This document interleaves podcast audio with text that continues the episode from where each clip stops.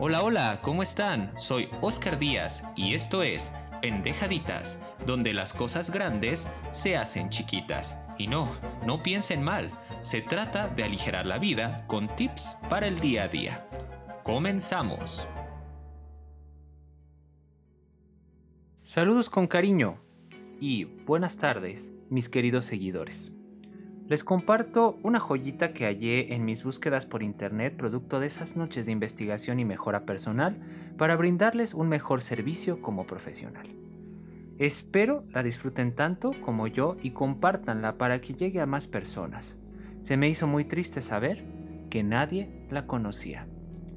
Recuerden que esto es Pendejaditas y los saludo a todos ustedes desde sus dispositivos móviles, ya sea su celular, su tablet, o desde donde me escuchen. Muy buenas tardes y bienvenidos sean a esta nueva emisión. Les comparto esta pequeña reflexión que nos va a ayudar a conocer aspectos que también los psicólogos viven día a día. Aspectos interesantes a analizar, emociones que tienen, pensamientos y sobre todo para ser responsables y darles a cada uno parte de su proceso para darle a cada uno lo que le toca en este proceso llamado psicoterapia.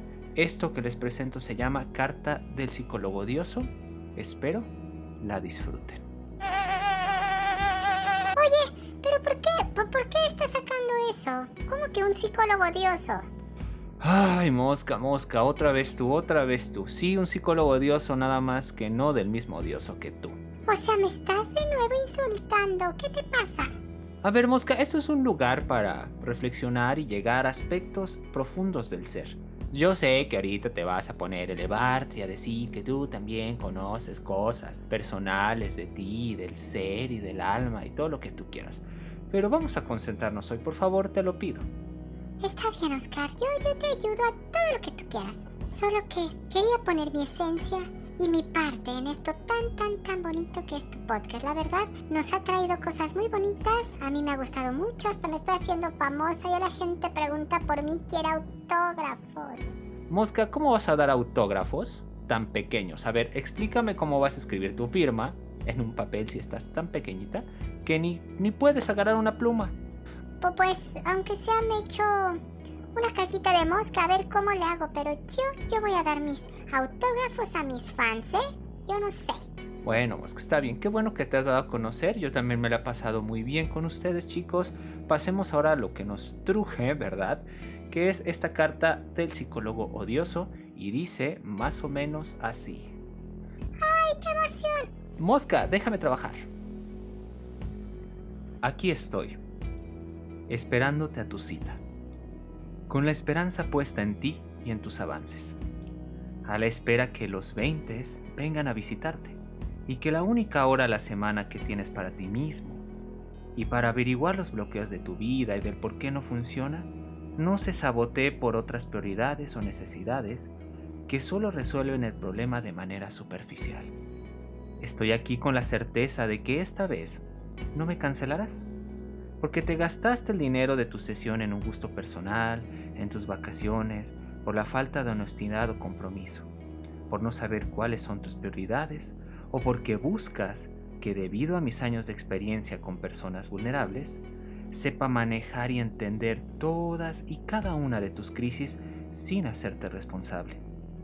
Estoy sentado mirando el reloj, llegando puntual, apartando tu espacio con respeto, para que quizá no reciba el mismo trato de humanidad con el que te tratamos los profesionales. Lamento mis errores, pero mi naturaleza mortal me impide que me deje de importar tu proceso. Te pongo reglas y límites de convivencia para ayudarte a responsabilizarte. Y sé que para ti soy el malvado, el insensible, el odioso. Solo hago mi trabajo. Lo hago porque me gusta, me apasiona, me genera satisfacción verte salir adelante si es que tú quieres. Hace pensar, al fin y al cabo tiene más pacientes. Lo que pago se le compensa fácilmente con otra consulta. No se trata de dinero, es dignidad a mi trabajo, tal cual yo te lo entrego en cada sesión al ser ético, firme y dedicado. No se trata de mi ego herido, ¿eh? por no saber salvarte a ti o a otros, sino de generar conciencia en tu entorno para tu satisfacción. No se trata de controlarte o manipularte, ni tampoco tengo toda la razón. Solo me baso en información del tipo científico y comprobable que funcione para llevarte a un futuro mejor. ¿Qué pasaría si no llegara a la cita? Si de eso dependiera la compra de un bien o servicio relacionado a la gente que te importa, ¿aún así me entenderías? Sé que de todos modos no puedo obligarte, y habrá causas fuera de nuestro control impidiéndonos llegar juntos a la terapia. ¿Realmente soy tan malo, tan ingenuo por creer en tu capacidad de crecer y comprometerte contigo mismo? ¿Realmente yo quiero llevar el control de todo? ¿Realmente soy cruel, grosero o ambicioso por ponerte un límite de respeto como el que se te entrega sesión a sesión? Estoy esperándote a tu cita, pero no lo haré eternamente. También existe gente esperando cita conmigo, con más respeto, dignidad y ganas de comprometerse. Si no estás listo, no es tan malo, ni te juzgo, Solo te invito a que la honestidad guíe tu vida para generar menos daños colaterales en tu entorno, en el mundo. No soy yo el que te hace favor de cambiar las citas. No soy yo el que retrocede o avanza. No soy yo el que detiene el tratamiento. No soy yo el que decide sanarse. Soy solo un salvoconducto, una llave, un catalizador de tu poder un potenciador de tu verdadera capacidad ahí guardada. Confío en que sabrás leer con sabiduría mi carta, dirigida con todo amor y confianza en tu evolución. Es una aclaración de tu responsabilidad, que quizás te parezca odiosa. No te preocupes. Psicólogos distantes y desconectados existen muchos. Quizás sería bueno cuestionarte si con ellos estarías mejor. Y con esto no quiero hacer berrinche, ni que suene a drama, o a que de superhéroe me puse la capa que genera dependencia en los pacientes. Cada quien se da lo que se merece. Decidí mi trabajo basado en lo que me apasiona, y en esa esperanza con la cual comencé a escribirte. Sin más por el momento, me retiro dejándote lo que también los terapeutas sentimos en esos días en que las crisis aparecen para enseñarnos de nuevo el camino. Atentamente, tu terapeuta, antes odioso que te entrega ahora tu libertad para el uso que más te convenga. Y postdata, aquellos guerreros que a pesar de los sabernos se avientan con huevos a sanar sus demonios internos, tomen lo valioso de mis palabras. No busco ofender ni minimizar todo lo que logran en terapia. Al contrario, felicito su responsabilidad, su conciencia y su compromiso. Atentamente, el terapeuta odioso. ¡Ay, qué bonita carta! Aunque se notaba un poquito enojado el terapeuta, ¿no crees, Oscar?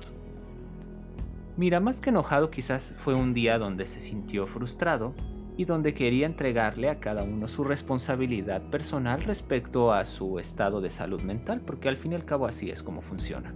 Cada uno de nosotros somos totalmente responsables de sanar los aspectos que necesitemos sanar en nuestro interior. Entiendo que existen un montón de factores internos y externos que hacen caótica esta experiencia en la vida y que hace que sea difícil que nuestra salud mental se mantenga estable. Pero es nuestra responsabilidad, ya como adultos, hacernos cargo de cómo vamos a enfrentar esta falta de herramientas o falta de métodos de afrontamiento para nuestra realidad y también para el mantenimiento autosustentable de nuestra salud mental. Tienes razón, Oscar, porque en la antigua Roma... Ay, ya vas otra vez con la antigua Roma. Bueno, en la antigua Roma la gente hacía cosas muy, muy locas porque no trabajaba sus partes emocionales y creían más en los dioses del Olimpo que en la sensibilidad y el, y el arte, ¿verdad?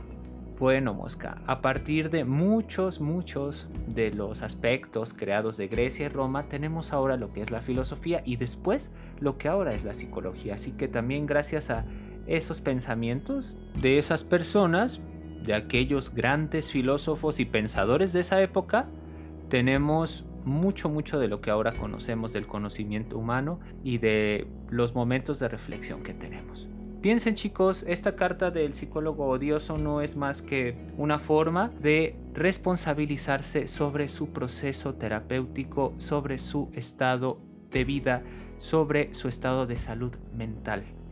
Cada uno es responsable y sé que hay muchos factores que nos impiden continuar luego con la terapia o mantenernos en el proceso terapéutico. Yo sé que es difícil porque es agotador, requiere compromiso, a veces salimos más jodidos y cansados que cuando entramos. Lo importante aquí es que recordemos que le demos seguimiento. En cuanto pase la crisis económica, en cuanto nuestras prioridades se acomoden, en cuanto veamos la opción de volver a terapia o mantener nuestra terapia, aferrémonos a ella. No porque yo sea psicólogo y se los diga, sino por su propio bienestar, chicos. Piénselo así. Cada uno de nosotros requerimos ciertos especialistas cuando tenemos algún problema en específico y también uno de estos especialistas es el psicólogo.